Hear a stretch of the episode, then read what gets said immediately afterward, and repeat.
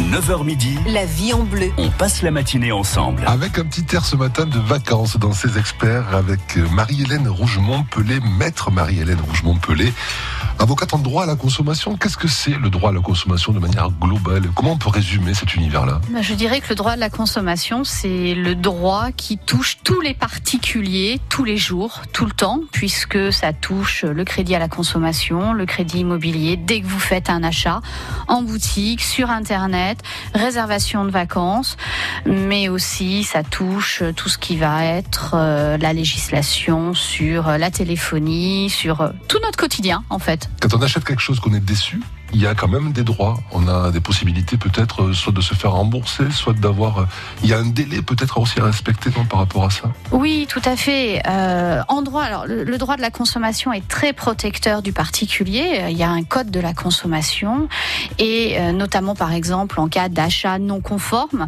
vous avez un délai de deux ans pour agir contre un professionnel.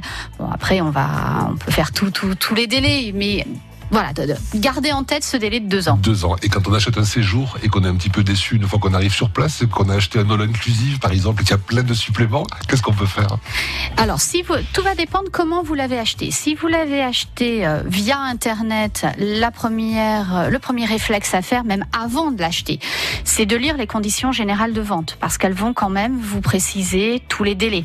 Euh, il faudra voir aussi si le séjour est en France ou à l'étranger, parce que si le séjour est à l'étranger, c'est pas nécessairement la loi française qui va s'appliquer, d'autant plus si le site est situé à l'étranger. S'il est situé en France, vous achetez quand même euh, avec une législation française.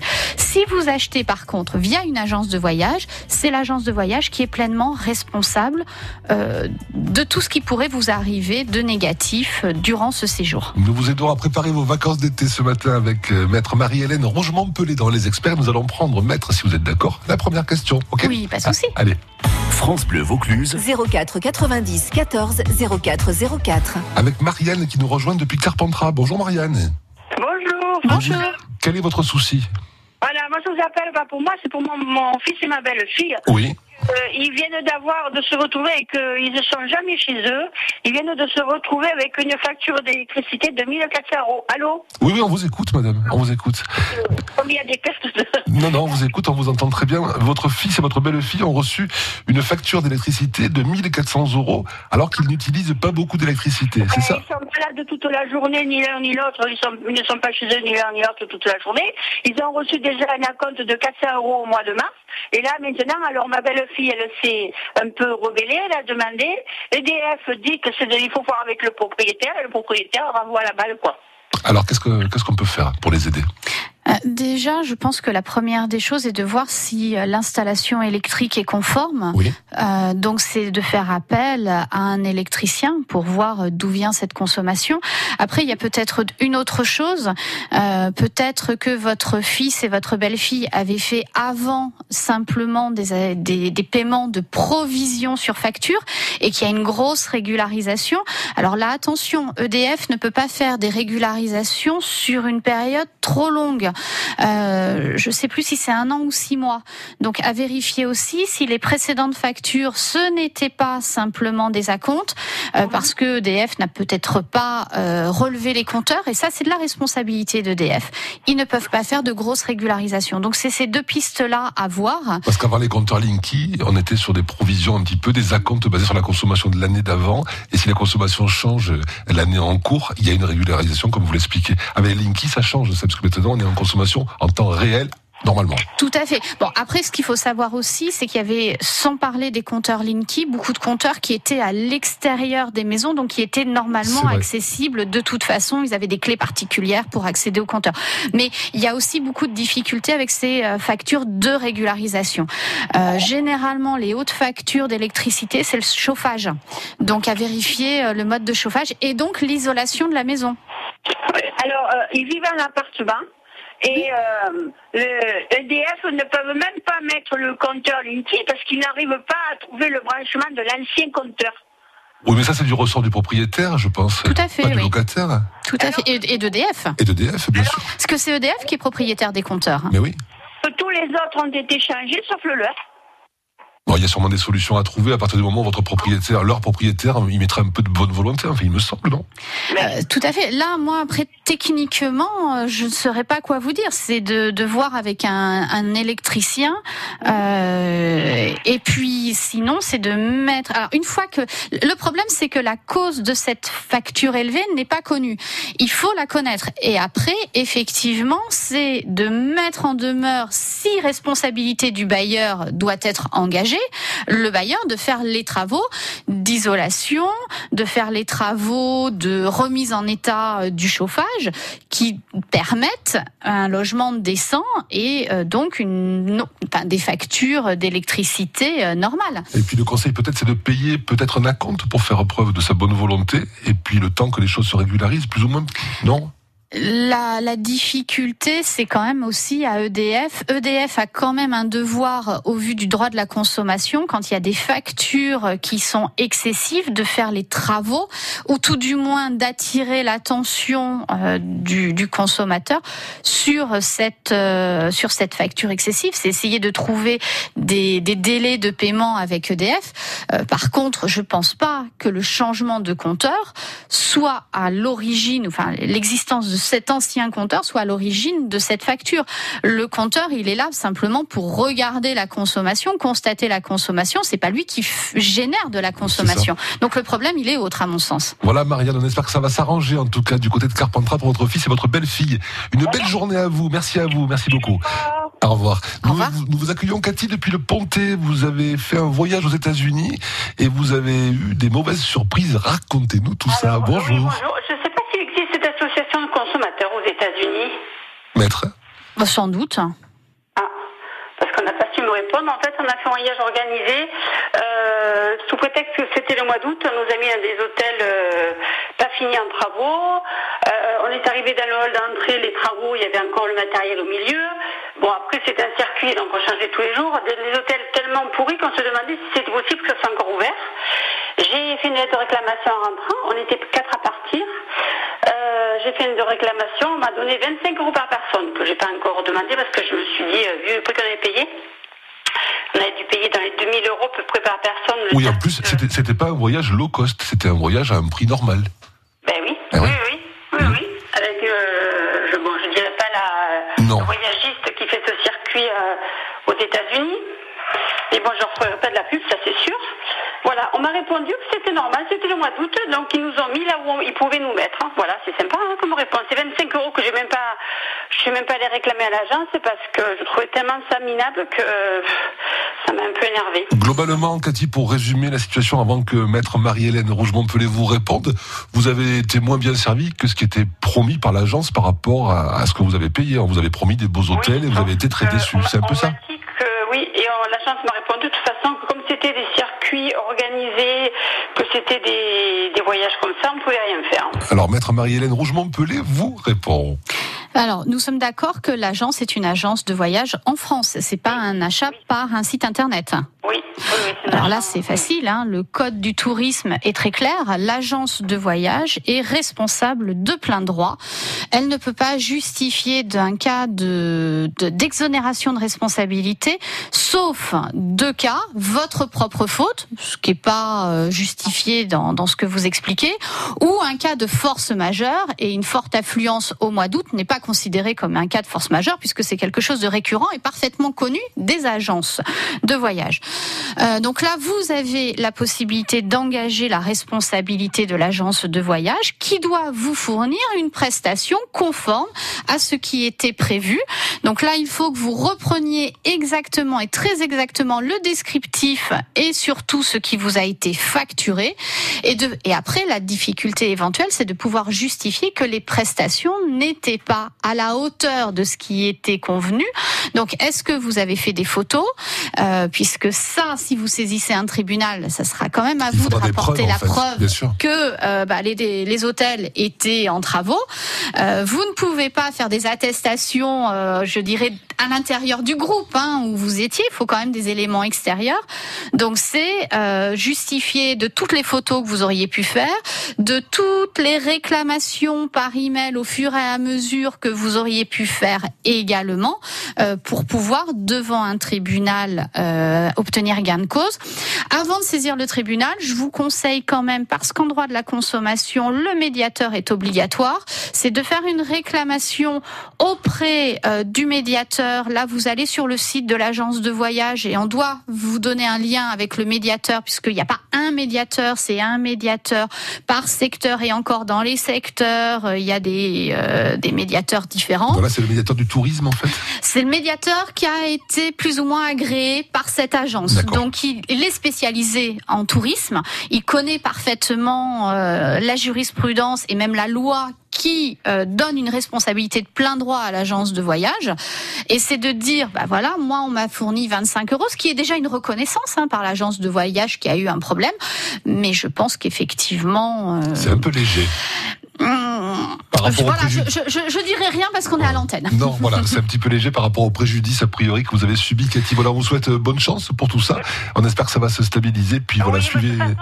J'ai posé la question à des personnes. Moi, j'en ai pris quelques-unes, mais les personnes qui ont eu des problèmes, qui ont dû déménager de la nuit parce que le, le, le- il y a eu un dégât des eaux dans leur chambre. ils- tous ceux qui ont eu des problèmes, euh, à chaque fois dans la nuit, il y a eu un problème dans, dans tous les hôtels, pratiquement. Euh, les personnes, j'ai envoyé un message, elles n'ont pas pris de photos.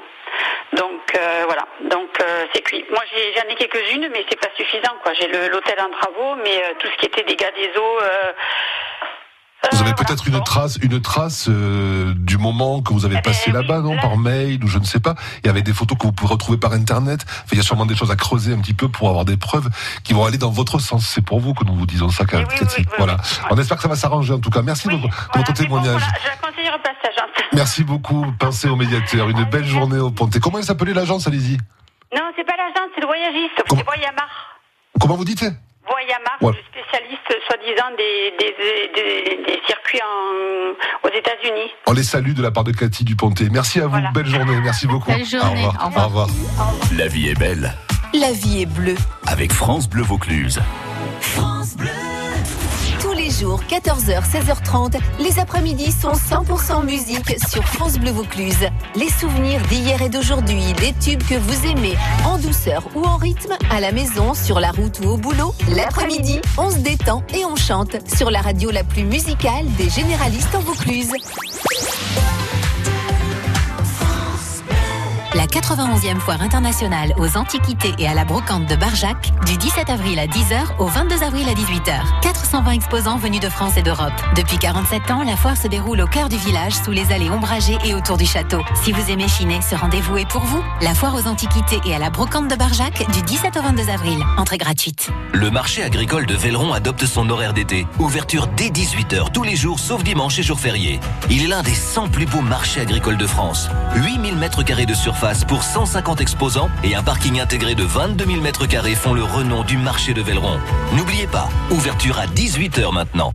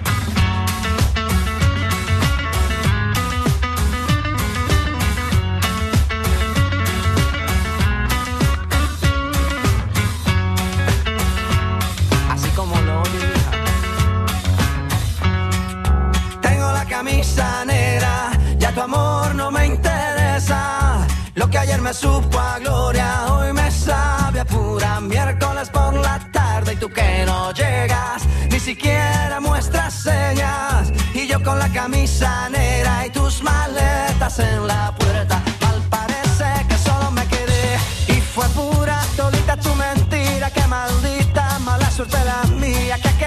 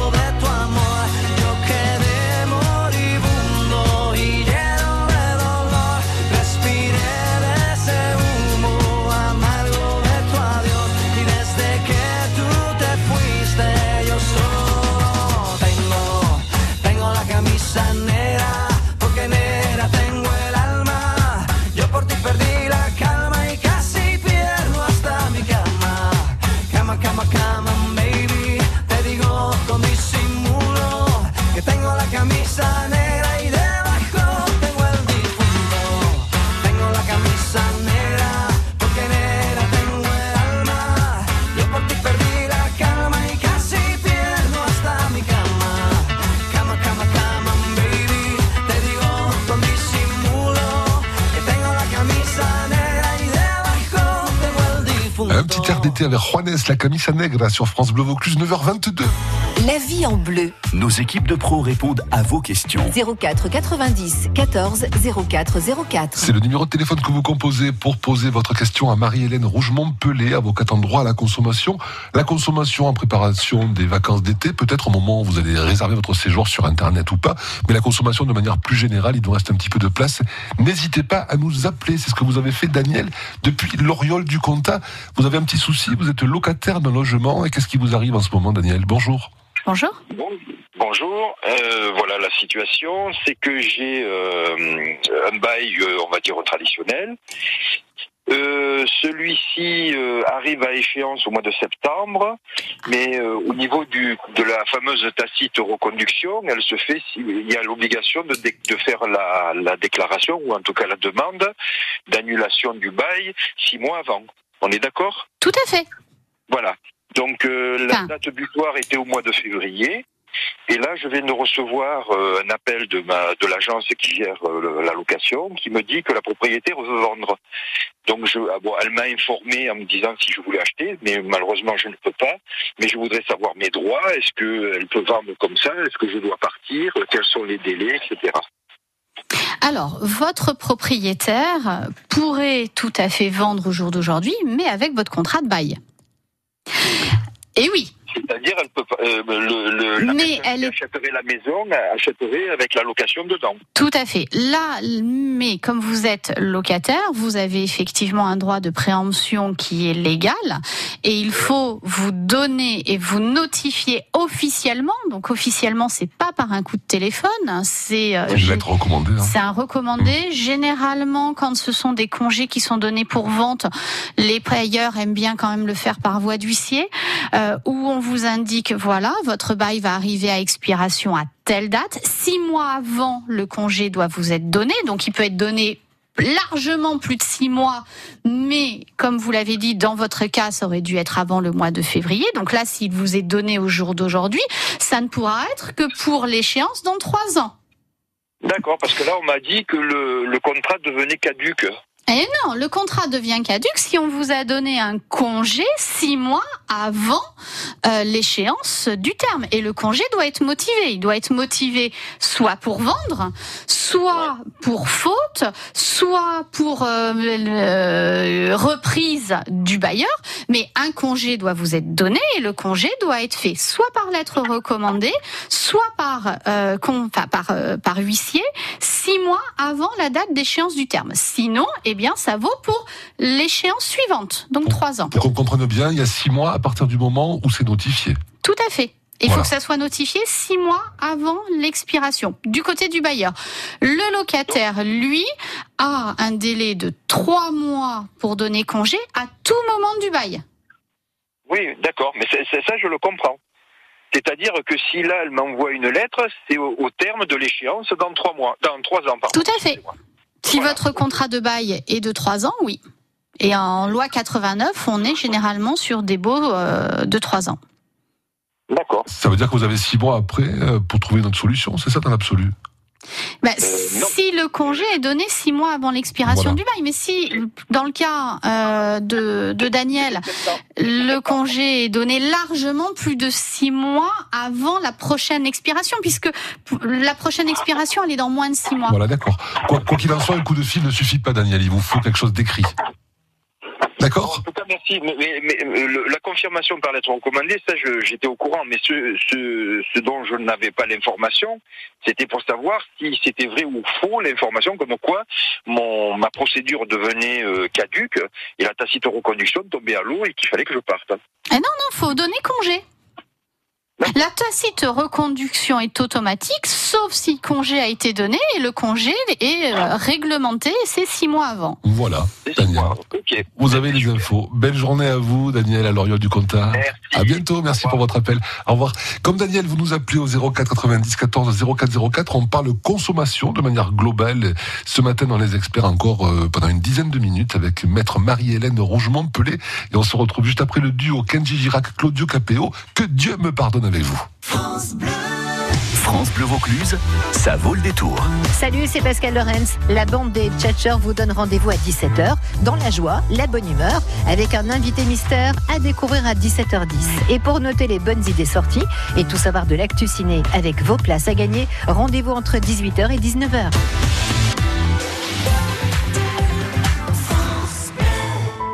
Légué à la Fondation ARC, c'est accélérer la recherche sur le cancer. Philippe Chavrier est directeur de recherche CNRS à l'Institut Curie. À terme, ce qu'on peut espérer, c'est euh, identifier de nouvelles approches thérapeutiques qui vont cibler certains des, des mécanismes qu'on aura identifiés grâce au soutien de la Fondation ARC. Et euh, on peut espérer de nouveaux médicaments qui vont bloquer ou au moins retarder le processus métastatique. Vous aussi soutenez la recherche sur le cancer par un leg à la Fondation ARC. Pour plus de renseignements, appelez le 01 45 59 59 01. Dis donc, c'est bien d'aider ton petit-fils, mais quand tu seras plus là, ça va se passer comment Quand je serai plus là, Ouais. bah, je vais continuer de l'aider. Pourquoi? Avec l'assurance d'essai Plan Longue Vie d'Aviva, laissez à ceux que vous aimez un capital pour les aider dans leurs projets. Plan Longue Vie Aviva, pour vos proches, pour plus tard. Voir conditions sur aviva.fr ou par téléphone au 0800 635 635, service et appel gratuit. Aviva Vie est une société anonyme d'assurance régie par le Code des assurances. Caron, Sarian, Apt, Caderousse. France Bleu Vaucluse, 100% d'ici.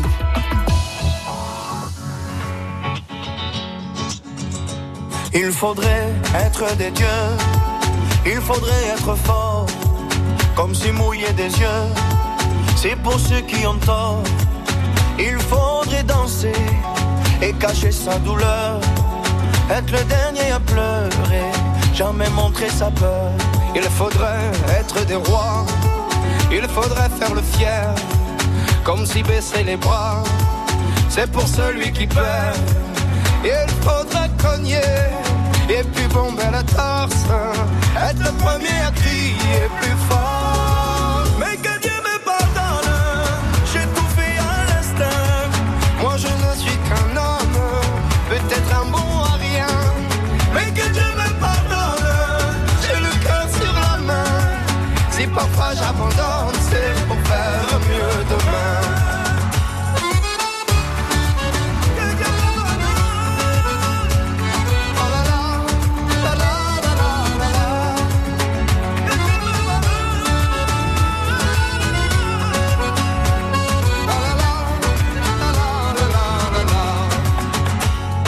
Faudrait être un génie, être une onde à la joie.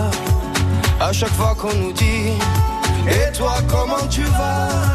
Il faudrait pousser tous ceux autour de soi, être le premier à crier, regardez-moi.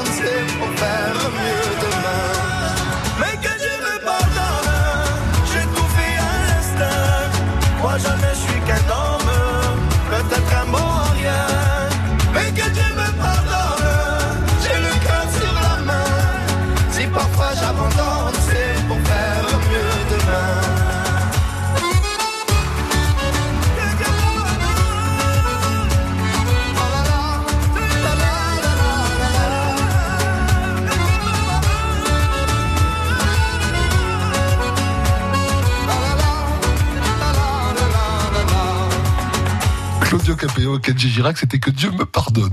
France Bleu Vaucluse.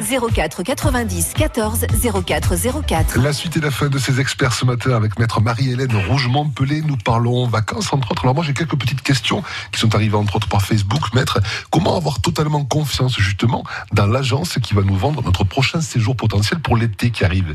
Pour Euh, être sûr, du coup. Alors bon, déjà, euh, c'est euh, quand l'agence se tient physiquement, peut-être d'aller faire euh, une visite sur place et pas simplement sur le site internet. Il y a de moins en moins d'agences physiques. Il y en a plein qui ferment. Après, c'est la réputation, c'est aller voir les notations sur Internet, essayer de, si des gens, si vous connaissez des gens qui ont déjà, qui sont déjà passés par cette agence, c'est les interroger. C'est la réputation. On a des garanties quand même Ou pas? Une fois que c'est payé, c'est fini. Parce que quand on paye, on sait que c'est toujours facile. Quand c'est dans votre sens, c'est moins facile. Après, je vous dirais que malheureusement, vous pouvez des fois mal tomber sur un voyage alors que l'agence euh, a été de bonne réputation. Les accidents arrivent.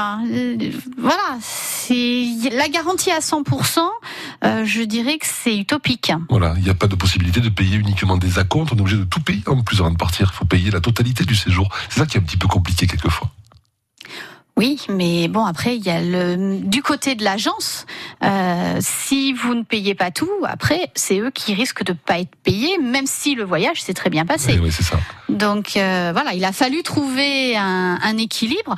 Je pense que l'équilibre a été trouvé avec le législateur qui dit bah voilà, le voyage doit être payé en intégralité, mais par contre l'agence est responsable de plein droit à partir du moment où ce sont des forfaits qu'elle vend.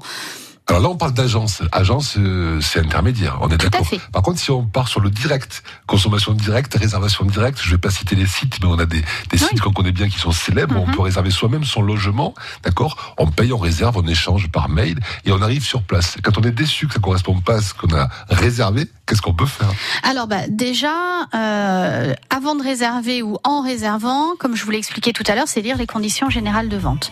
Euh, puisque dans ces conditions générales de vente, il y a généralement un article, j'ai regardé un petit peu de trois sites euh, pour préparer l'émission d'aujourd'hui, Euh, il y a des sites où on vous dit, voilà, s'il y a... Alors l'état des lieux d'entrée est obligatoire. Donc ça signifie que si vous voyez que euh, le logement n'est pas conforme, c'est le noter expressément dans l'état des lieux euh, ou de ne pas signer l'état des lieux si on refuse de prendre vos remarques et c'est de prendre toutes les photos nécessaires. Et après, généralement sur ces sites qui sont quand même maintenant organisés, Il y en a deux hein, surtout. Il y en a un qui commence par un A et un qui commence par un B. voilà. Et moi, j'ai été regarder aussi un site qui loue des gîtes. Oui. Voilà. Sur ces deux sites-là, enfin, sur ces sites-là, on vous explique à chaque fois que s'il y a une réclamation, vous devez informer ce site-là de votre réclamation, de la faire de manière organisée. Le site qui commence par A, par exemple, on vous dit que ça doit être dans 24 heures. Le site pour les gîtes, on vous dit que c'est dans les trois jours de l'entrée des lieux. Respectez. Plus vite vous allez faire une réclamation, plus on va se dire il se passe quelque chose. Parce que faire une réclamation à la fin du voyage, on va vous dire, ben là, ce sont des gens qui essayent de se faire rembourser. Alors que si vous arrivez sur le site, que vous refusez de faire l'état des lieux, de le signer, tout, enfin, il faut le faire, mais de, de le signer et que vous faites de suite une réclamation par Internet, parce qu'il faut faire des réclamations écrites. Parce que simplement dire à l'oral je suis pas d'accord, vous aurez pas de preuves. Et ben là ça correspond quand même. Et si vous faites des photos, que vous avez votre dossier, il y a quand même des choses. Après c'est vrai qu'on est souvent sur des petits montants quand même. Hein, sur une nuit, ça va pas être des gros gros montants. On vous dira toujours de favoriser une solution amiable, d'essayer de trouver ou un remboursement ou sur le site qui commence par. A, il y a très souvent beaucoup de logements sur la même zone. Donc un plan B. Mais un plan B sur, par exemple, Nice le 15 août, ça risque d'être très compliqué. Ou à l'étranger, si on part euh, faire un Oui, voyage, ou euh, à peu plus l'étranger, euh, Voilà. Bon, euh, confiance, mais confiance relative, c'est un petit peu la conclusion. Tout à fait, Ouais. c'est de pas aller sur n'importe quel site, euh, c'est de vérifier quand même les avis d'autres internautes et, euh, et de faire attention et surtout s'il y a des choses qui doivent être euh, réclamées, de faire à minima des photos. Merci beaucoup, maître euh, Marie-Hélène Rougemont-Pelé. Une excellente journée, puis à la prochaine fois. Excellente journée à vous. À bientôt. À, à bientôt. Au revoir. Demain, dans Les Experts, ce sera notre droguiste du bazar de Bellevue, Christine Mathieu. Elle vient quand même nous faire un petit coucou dès ce matin. On la retrouve dans un instant, juste après Barry White sur le First, My Last, My Everything.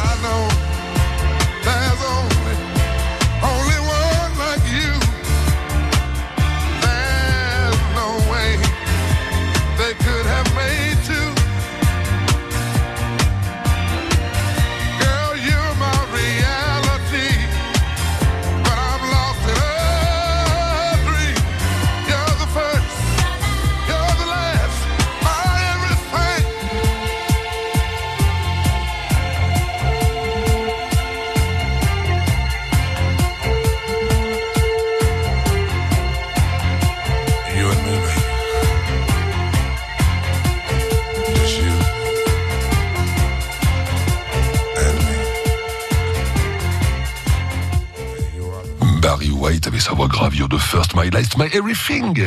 La vie en bleu.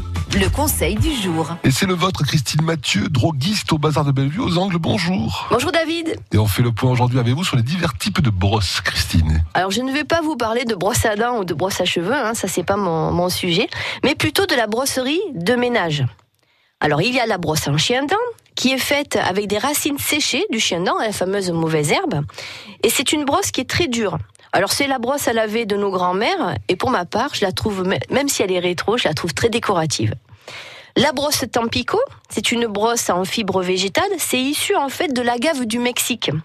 Alors ça patinera le bois et ça le, ça le lustrera. Et la brosse en soie, Christine, vous en pensez quoi?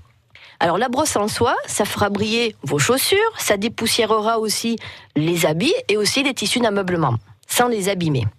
Et puis pour finir, la brosse en nylon, qui est un bon compromis entre la brosse chien dent qui est vraiment très dure et puis la brosse soie qui est beaucoup plus douce. Et puis question de Vincent qui réalise des missions, qui a un manteau à laine en, en laine à nettoyer. Qu'est-ce qu'il doit utiliser comme brosse? Alors pour le manteau en laine, la brosse en soie sera très douce et n'abîmera pas, ne peluchera pas votre pull ou votre manteau. C'est bien noté. Merci beaucoup, Christine. Belle journée. On vous retrouve demain matin. À bientôt. En direct dans les experts dès 9h. France Bleu Vaucluse. France Bleu.